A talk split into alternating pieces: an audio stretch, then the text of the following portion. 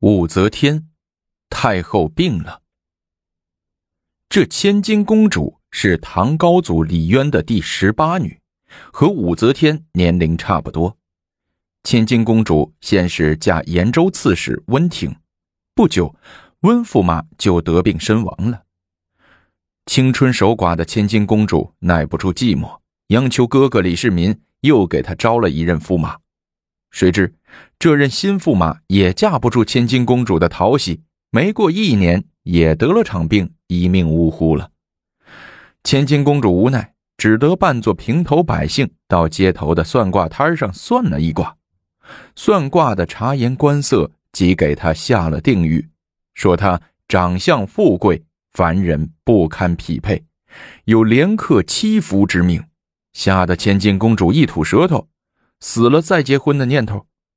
但是也不甘做寒床妇啊，于是一心一意的养起小白脸来。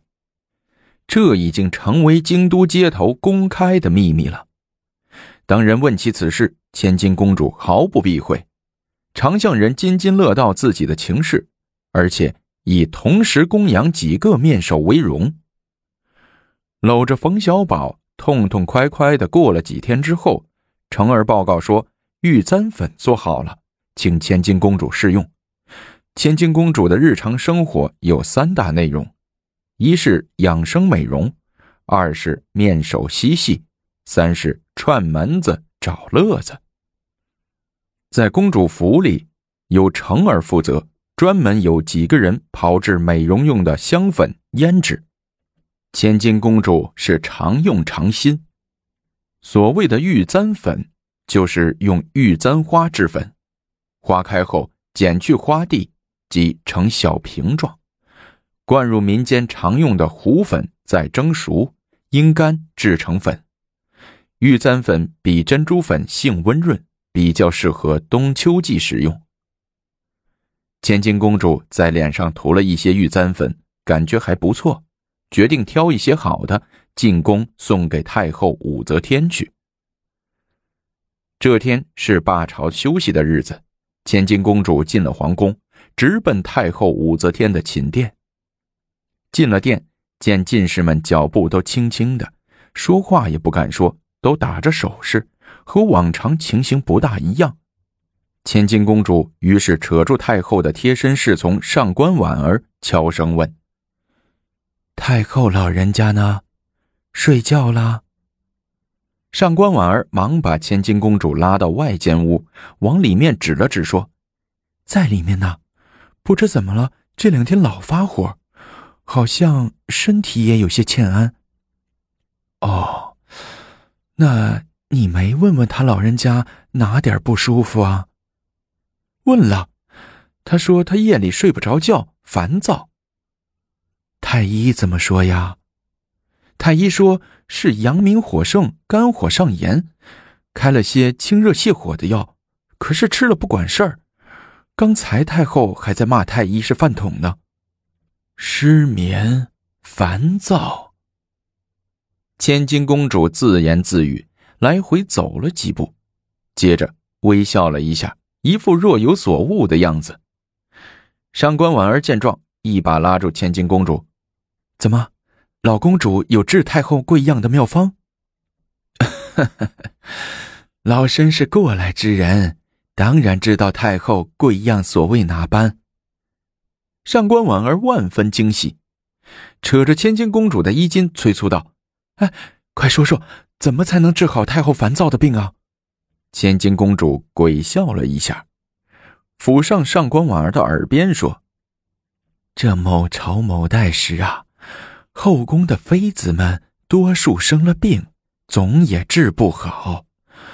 皇帝于是贴出悬赏，延聘天下名医诊视，最后啊，来了一位神医，开出一贴神方。”曰：“壮汉若干名。”皇帝没奈何，只好照神医的处方办。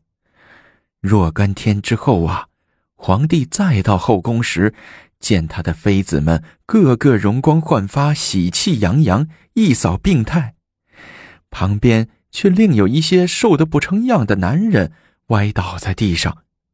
皇帝不解，问是怎么回事啊？妃子们指着这些男人说：“是些吃剩的药渣。”这上官婉儿是何等聪明之人，没等千金公主说完，就明白过来了，脸红红的，推了一把千金公主，嗔道：“哎呀，公主，太后是何等样人，容你这样亵渎？”千金公主笑了笑，看着上官婉儿尚未发育完整的身体，用手指戳了戳，说：“你还小，人事方面还不完全明白。”太后虽贵为万金之躯，但毕竟还是个凡胎肉体，自有凡人应有的需求。你进去通报一声，就说我千金公主来了，别的事儿啊，你不用管。公主真敢给太后找那样的神方，那太后生气了，可不关我的事儿啊。上官婉儿将信将疑，有些害怕的说：“放心吧，这次。”保管太后不生气，说不定我俩还能邀得重赏呢。上官婉儿走进店里，不一会儿探出身子，招手让千金公主进去。千金公主自信的走进去，先趴在地上磕个头，施个礼，口称：“臣妾拜见太后，太后万岁万万岁。”武则天最欣赏千金公主恭敬的样子，在所有唐皇室的李姓成员中，也只有这个千金公主对武则天最服帖，最善于拍马逢迎，最能满足武则天征服李姓这些天皇贵胄的虚荣心。武则天一个月要是不见她，必让人传她进宫来玩玩。斜靠在床上的武则天令进士给千金公主看座。而后重重的叹了一口气。千金公主忙问：“太后啊，您老人家莫非有什么不顺心的事儿？臣妾愿效犬马之劳。”武则天看着千金公主，再叹了一口气，说：“唉，我整日劳神费脑的，倒不如你这个逍遥公主自在呀。”太后，您老人家心里装的是天下安危，操心的是黎民百姓的饭碗。我呢，我只顾着自己，哪能跟您比呀？不过呀，自从高宗大帝崩后，您老人家一个人独卧寒床，有点太委屈自己了，也不利于健康长寿。臣妾斗胆。请太后干什么呀？武则天拉着长脸，含嗔带笑的问道：“太后乃万圣之尊，健康系于天下，臣妾斗胆请太后纳一男士，以慰太后。”千金公主又叩头请求道：“武则天忙令千金公主平身，而后笑着问：”。这几十年，你都是靠养小白脸过来的。太后明鉴，臣妾以为这也是保持身心健康的秘方啊。武则天点点头说：“啊，难得你有这份孝心，你准备为我找一个什么样的人呢？臣妾手头就有一个，只要太后您点头。”臣妾立马就能给您送来。”千金公主愚笑着说。“哦，此人是干什么的？人品怎么样啊？”“啊，此人姓冯，名小宝，一向在神都街头耍把式卖艺，虽操剑业，但其面目端正，魁梧壮实，精力充沛，仿佛罗汉在世，伺候太后。”保管好了，这件事儿啊，就交由你办了。武则天摸了摸脸上的赘肉，臣妾接旨。千金公主施了个礼，乐颠颠的走了。不多时，千金公主便带来了冯小宝，到了内殿，上官婉儿让冯小宝先行沐浴，里外里的衣服重新又换了一遍，才把冯小宝带到太后的寝殿里。宽大的寝殿里有一顶巨大的粉红色的半透明的真丝罗帐，罗帐内有一张一丈见方的红木大床，透过罗帐隐约可见床上躺着一个丰腴的妇人。正在看书，千金公主拽了拽冯小宝，朝里看了看，催促冯小宝上。冯小宝微缩着不敢上，他头一次进宫，乍一见宫殿内恢宏的气势、富丽堂皇的装饰，心里直打怵，更别说让他去面见名震天下的皇太后了。小宝啊，快去呀！记得临来时我说的话吗？伺候好了太后啊，你这后半生就飞黄腾达了。千金公主小声催促着：“公，公主，我我不敢呢。”冯小宝可怜巴巴的说：“哎呀，有什么不敢的？在你面前。”太后就是一个女人，你该怎么做就怎么做。我，我，我，我还是不敢呢。冯小宝望着罗帐里的人，手拽着千金公主的裙角不丢。谁在外面喧哗呢？罗帐里的武则天拉长声音问道：“啊，是我，千金公主。”这冯小宝慑于太后的天表，不敢进视。千金公主忙对里面回答说：“进来吧，我又不会吃人。快进吧。”千金公主拉着冯小宝往里走，吓唬他说：“不进去就是抗旨。”进了罗帐，冯小宝自然而然的扑通一声跪在地上，拜倒在床前。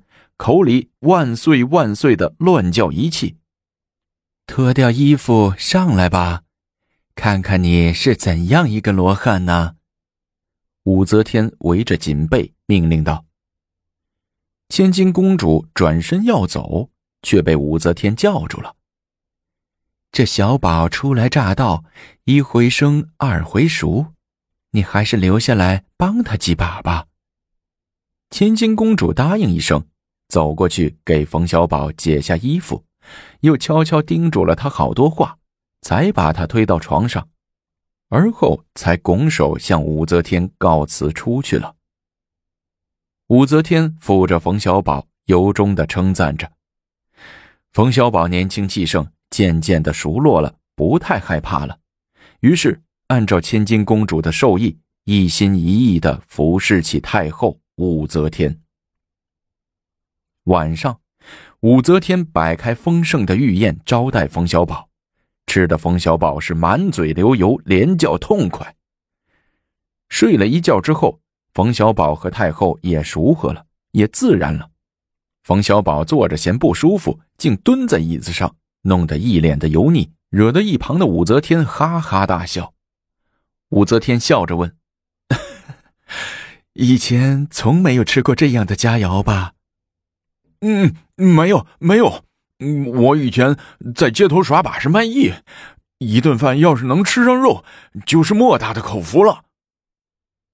听说你原先在一个破庙里栖身呢？啊，是啊，那个破庙叫白马寺，里面有几个穷和尚，还动不动就撵我。想不想当白马寺的住持啊？住持？正考虑。拨些款子，重建白马寺，建好后啊，可由你当住持。当和尚不能吃酒肉，不能喝酒，不能沾女人。冯小宝急急的摇手推辞说：“这呀，主要是想给你找个落脚之地，让你有个名分。至于你当一个怎样的和尚，可以随便你呀。那两头都能吃荤。”要是这样，这和尚不错，我干了。那什么时候开始见白马寺啊？你整日闲来无事，明天就让你开始主持修复白马寺。你想想，准备花多少钱？怎样建？说来听听，让我也看看你的才能如何。武则天蛮有兴致的问道。冯小宝想象新白马寺的概算，想了半天才说：“我考虑来考虑去，怎么也得要七八千钱吧？怎么也盖个三间正屋，拉一个小墙院，搭个马鞍过底。”武则天问。小宝，你长这么大见过最多的钱是多少呀？嗯，见过，嗯，见过三千多钱，在罗马市见的，牛贩子买牛时掏出的，整整一布搭子。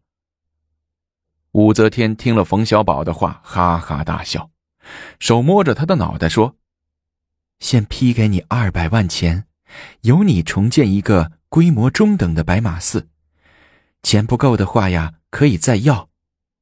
冯小宝忙双膝跪地，手扶着武则天的大腿，两眼巴巴的望着她说：“太后娘娘，你不是哄我小宝玩吧？